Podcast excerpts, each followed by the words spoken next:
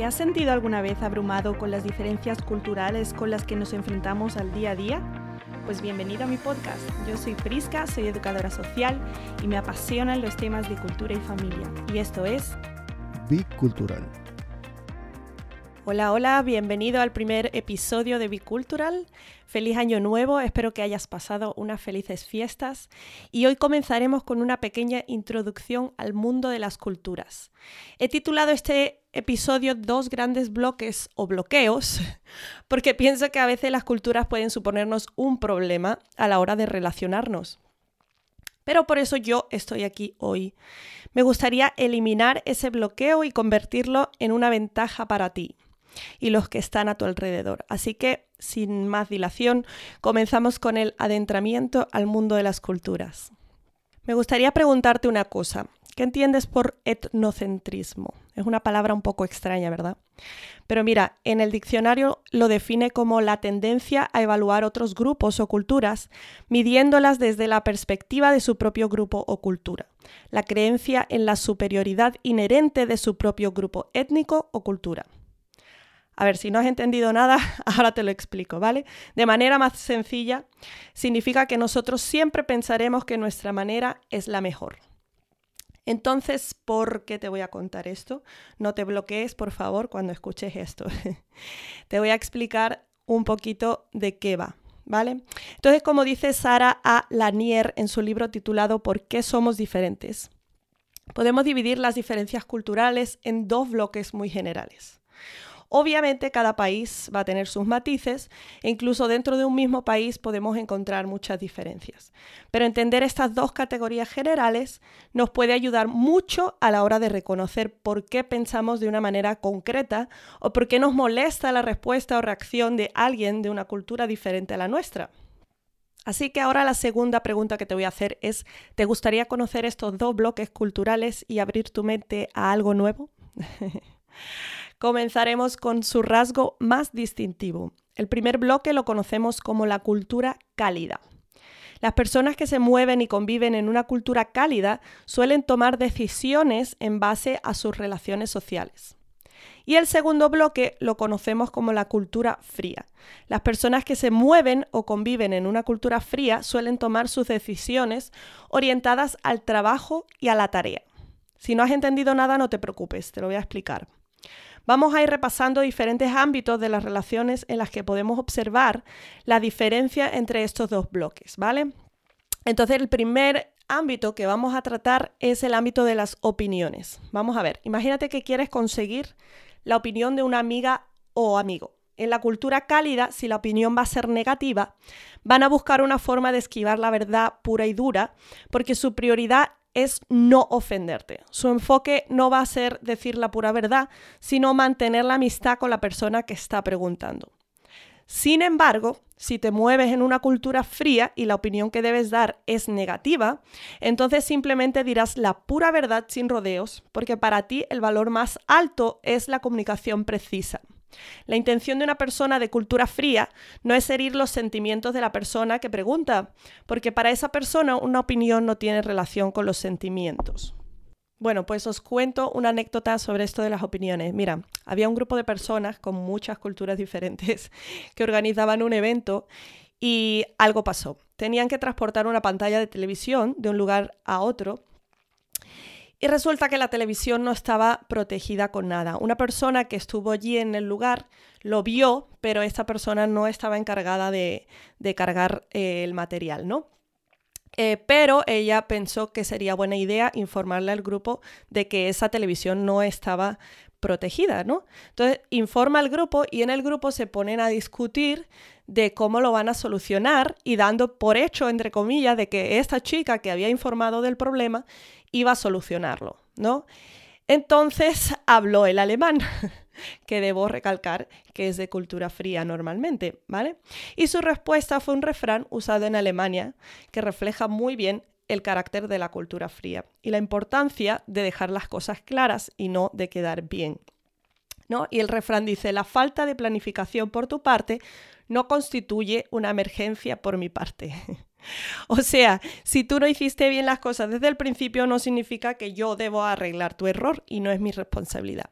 Entonces, alguien de cultura cálida, a lo mejor esto le parece muy chocante, porque es como, eh, ¿qué? ¿Qué respuesta tan dura, no? Pero a alguien de cultura fría le parece perfecto porque realmente cada individuo tiene responsabilidad por sus actos en vez del grupo. Esto lo vamos a tratar más tarde otra vez. Y también prima el decir las cosas directamente, sin rodeos y, y para ser muy claros en la comunicación, ¿vale? El siguiente ámbito que vamos a tratar es la comunicación. Es muy parecido al de las opiniones, porque el de la cultura cálida eh, va a usar una comunicación menos directa, va a dar un montón de rodeos y le va a costar mucho como llegar al punto de lo que quiere decir, porque prima la cordialidad y la, idea de no ofender a nadie que esté implicado en la conversación. Sin embargo, en la cultura fría va a primar la comunicación eficaz, van a ir al grano y no van a querer perder tiempo con formalidades. Eh, por ejemplo, cuando mi marido, que es mexicano, primordialmente una cultura cálida en su país, hablas por teléfono y preguntas cómo está la persona y cómo está su familia y luego tardas como tres horas en decir adiós. Y por ejemplo aquí en España, que es un poco más frío que en México, pues es como voy al grano, hola, ¿cómo estás? Tal, ta, ta, ta, ta, ta, y luego, bueno, adiós, y cuelgas rápido, ¿no? Y, y, prima el no perder el tiempo, ¿verdad? Eh, os cuento otra anécdota sobre esto. Una vez eh, entré a una tienda buscando lo que yo pensaba que se llamaba lazo de encaje, ¿vale? Porque no quería confundir a la mujer con la tela de encaje, porque hay dos cosas diferentes. Pues cuando yo le dije esto, la dependienta me miró con una cara de confusión. Y lazo de encaje, lazo de encaje. Nunca he escuchado eso. y estaba como enfadada conmigo. No, no, no, no, yo lazo de encaje no tengo. Tengo encaje, pero lazo de encaje no sé lo que es. Y yo, bueno, como soy multicultural, pues la verdad es que me dio un poco de risa por dentro y pensé que, realmente ella me había entendido lo que yo le estaba pidiendo, pero estaba como muy irritada porque yo no usé la palabra correcta, ¿no? Y, se, se, estaba encargando de que yo en el futuro dijera bien las palabras. Así que, pues eso lo podemos calificar más bien como cultura fría, ¿verdad? Eh, donde prima que uses el lenguaje correcto para las cosas y no, es, y, no prima la idea de que tú estés a gusto en su tienda, ¿no? De hecho, en la cultura cálida muchas veces se usa el cliente tiene siempre la razón, ¿no? Pero como te habrás dado cuenta, ese concepto no es universal y saberlo te evitará un montón de dolores de cabeza y muchas ofensas. Otro ámbito que quiero tratar con vosotros es la identidad del individuo. Entonces, en la cultura cálida podemos ver que la identidad de la persona se encuentra en su familia, grupo, etnia, tribu, etc. Y sus acciones son un reflejo de todo el grupo, todo se comparte, ¿no? Sin embargo, en la cultura fría, la individualidad y la independencia son consideradas buenas cualidades. Tener una opinión, por ejemplo, y defenderla. Por ejemplo, los casos donde una familia deshereda a su hijo por convertirse a otra religión eso es cultura cálida, ¿no? No es que los padres sean personas crueles, sino que dentro de su contexto cultural el individuo refleja su unidad familiar y al tomar una decisión opuesta a la de, su, grupo es una vergüenza o un peligro para la familia y deben mostrar abiertamente que ese individuo ya no se identifica con esa unidad. Otro, ejemplo de cultura cálida, por ejemplo, sería el de los samuráis, ¿no? que se suicidaban delante de todos para mostrar su gran arrepentimiento por fallar a su jefe y quitar la deshonra de su familia. ¿no? Su acto refleja sobre toda la familia. Entonces, en una cultura fría jamás vamos a encontrar eso, ¿no? Porque el individuo toma sus propias decisiones y nadie las liga a la reputación familiar o grupal. Pues me imagino que ya estás viendo las diferencias, ¿verdad? O sea, ya las puedes ir identificando. Incluso seguro que tú mismo te has identificado con alguna de las dos categorías en cierto grado, ¿no? A lo mejor no completamente, pero ya estás viendo que tiras más hacia la cultura cálida o tiras más hacia la fría.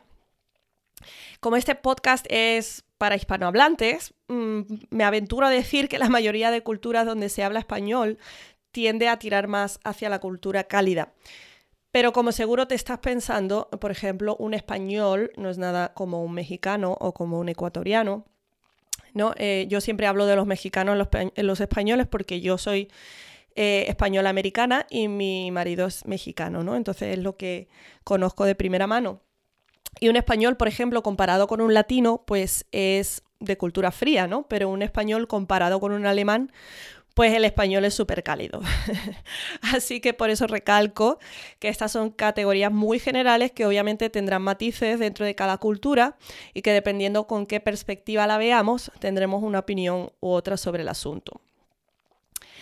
Entonces lo que pretendo con esta información es que tengas una base de dónde partir para que cuando te encuentres con una persona de una cultura diferente a la tuya, no sea tan frustrante y puedas tener una mente abierta y entender un poco mejor las reacciones del otro. Dicho esto, te quiero presentar tres ámbitos más donde podrás ver las grandes diferencias. Pues continuamos con el siguiente ámbito, que es el trabajo en equipo. Y os voy a explicar, mira, cuando trabajamos en un equipo con personas de cultura cálida, Normalmente el líder toma las decisiones solo y los demás le siguen, y este no buscará su propia comodidad, sino la del grupo, ¿vale? Pero cuando trabajamos en equipo con una persona de cultura fría, todos toman decisiones de grupo conjugando las opiniones de todos y cada uno mira por sí mismo y expresa su opinión abiertamente. Tanto si eres de cultura cálida como si eres de cultura fría y estás intentando trabajar en equipo con personas del otro gran bloque, puede resultar bastante frustrante porque, por ejemplo, la cultura cálida que el líder toma la decisión, pues todo fluye más rápido. Entonces, si tú eres de cultura cálida y tienes que trabajar con gente de cultura fría, te frustra porque parece que nunca se llega a una conclusión y están discutiendo y discutiendo y discutiendo, cada uno dando su opinión y tardan mucho más las, las decisiones en tomarse, ¿verdad? Y al revés, te puede pasar también que si tú eres de cultura fría y te encuentras trabajando con un equipo de cultura cálida, puedes estar muy frustrado porque nadie te está pidiendo la opinión y nada más esperan que tú acates las órdenes. Entonces ahí podemos encontrar como ese choque, ¿verdad? Pero conociendo esto un poco, podemos tener más paciencia y saber que realmente lo que está pasando es que estas personas simplemente son diferentes a nosotras, se mueven diferentes a nosotros y no tenemos que ser iguales en todo, pero sí tenemos que ser muy pacientes los unos con los otros. Ya estamos casi terminando. El siguiente ámbito son las relaciones sociales. Ahora hablemos de cómo se abordan las relaciones sociales en cada contexto. En la cultura cálida, los encuentros entre amigos suelen ser espontáneos. Siempre incluye a todos los presentes y son muy rápidos en invitarte a sus hogares sin planificación previa. Sin embargo, en la cultura fría, un encuentro entre amigos suele ser agendado y en lugar fuera de casa. No importa si una tercera persona está escuchando nuestra conversación sobre quedar mañana a las 6. Si no la queremos incluir, no la incluimos y no es un problema para ninguno de los presentes. También en esta cultura prima lo mío es mío y lo tuyo es tuyo, mientras que en la cultura cálida mi casa es tu casa, ¿no? La expresión está famosa. Pues mira, te cuento una anécdota mía personal. Mis padres son de Estados Unidos, pero yo me crié en España y pasé mucha de mi infancia entre personas de origen marroquí, así que yo tengo una mezcla ahí bastante potente.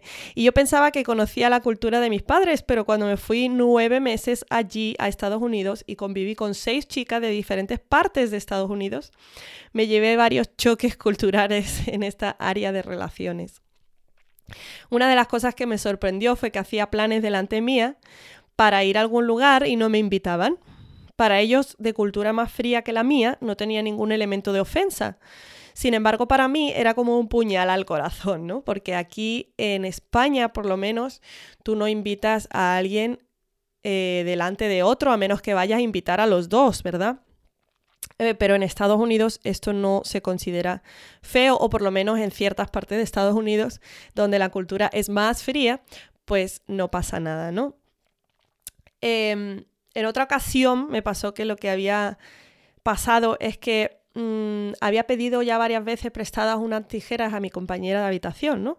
Y para no molestarla más, pues yo pensé, pues sé dónde están, Ya se las he pedido muchas veces, no la voy a molestar y tampoco es algo que se gasta, ¿no? Eh, como un perfume o como, no sé, otra, otro tipo de cosa, ¿no? Y yo pensé que como ya teníamos confianza, pues yo lo podía agarrar y, no hacía falta pedir permiso. Pues cuál fue mi sorpresa que un día mi amiga me llamó la atención y me dijo que eso no le parecía bien y que si las quería tenía que pedirlo cada vez que las iba a usar. A ver, ¿fueron incorrectas mis conductas o las de mi amiga? Pues realmente ninguna era correcta o incorrecta, simplemente eran diferentes. Y las dos debíamos aprender a convivir con ellas e intentar ser flexibles la una con la otra. Y si algo quiero conseguir con este podcast es que entendamos eso, que ninguna de nuestras conductas es correcta o incorrecta, simplemente nos han criado de una manera diferente en nuestra cultura y reaccionamos y hacemos las cosas de manera diferente, pero si conocemos estos ámbitos y estos bloques, podemos eh, abrir nuestra mente a todo esto y ser un poquito más flexible. Por último, vamos a hablar del tiempo y la planificación. Para una persona de cultura cálida, el tiempo empieza cuando paras una actividad para hacer otra. Por ejemplo, te invitaron a una fiesta diciendo que es a las 7, pues tú comienzas a las 7 a prepararte para la fiesta. La planificación, por lo tanto, es flexible. Para una persona de cultura fría, el tiempo empieza antes de la actividad. Por ejemplo, te invitaron a una fiesta diciendo que era a las 7, pues tú calculas cuánto tiempo tardarás en prepararte y llegar para estar justo a las 7 o incluso antes. La planificación es mucho más rígida. ¿Alguna vez te ha pasado esto? Pues estoy segura que sí. Si eres de una cultura cálida, llegar a tiempo no es una prioridad de hecho, si llegas temprano no te vas a encontrar a nadie. Sin embargo, si haces lo mismo en una cultura fría, te van a regañar por haber llegado 10 minutos tarde o 15, dependiendo de dónde estés. Así que si eres de una cultura fría, llegar a tiempo es imprescindible para no ofender a los anfitriones e incluso llegarás 10 minutos antes o 15 para asegurarte de que el evento no se retrase por tu culpa. Pues ya hemos terminado de repasar todos los ámbitos culturales y las grandes diferencias entre la fría y la cálida, ¿verdad? Pero yo quiero hacerte una pregunta ahora. ¿Has tenido alguna vez un malentendido cultural con alguien? ¿Le has juzgado rápidamente por su actitud o reacción? Yo sé que yo sí, y este, tema de, la, de los grandes bloques me ha ayudado un montón para poder parar de hacer eso un poco y sentarme a reflexionar sobre por qué me ofendí y si realmente fue como una cuestión cultural, ¿no? A veces nos vamos a equivocar al calificar las acciones de otros como buenas o malas, porque recuerda que todos sufrimos de etnocentrismo. Por lo tanto, si nos ponemos a reflexionar, con lo que acabamos de aprender, quizás nos podamos dar cuenta que la persona no tenía una mala intención al reaccionar o actuar como lo hizo. Quizás esa persona simplemente estaba actuando conforme a su cultura. Así que me gustaría dejarte un reto. Piensa en las personas con las que quizás hayas tenido un encuentro desagradable y piensa si simplemente fue un malentendido cultural. Si te sientes muy valiente, quizás puedas arreglar el asunto con la persona hablándole de lo que aprendiste hoy y de cómo lo habías interpretado mal. Además, te doy otro consejo más. Si tienes una Biblia, me encantaría que leyeras Colosenses 3, 8 al 15, porque para mí no hay mejor herramienta que esta para mejorar nuestras relaciones, sean culturales o no. ¿Conoces a alguien al que le vendría genial escuchar bicultural? No dudes en pasarle la info. Tengo mucho más que compartir con vosotros y estoy segura de que todo lo que escuches aquí te será útil y práctico.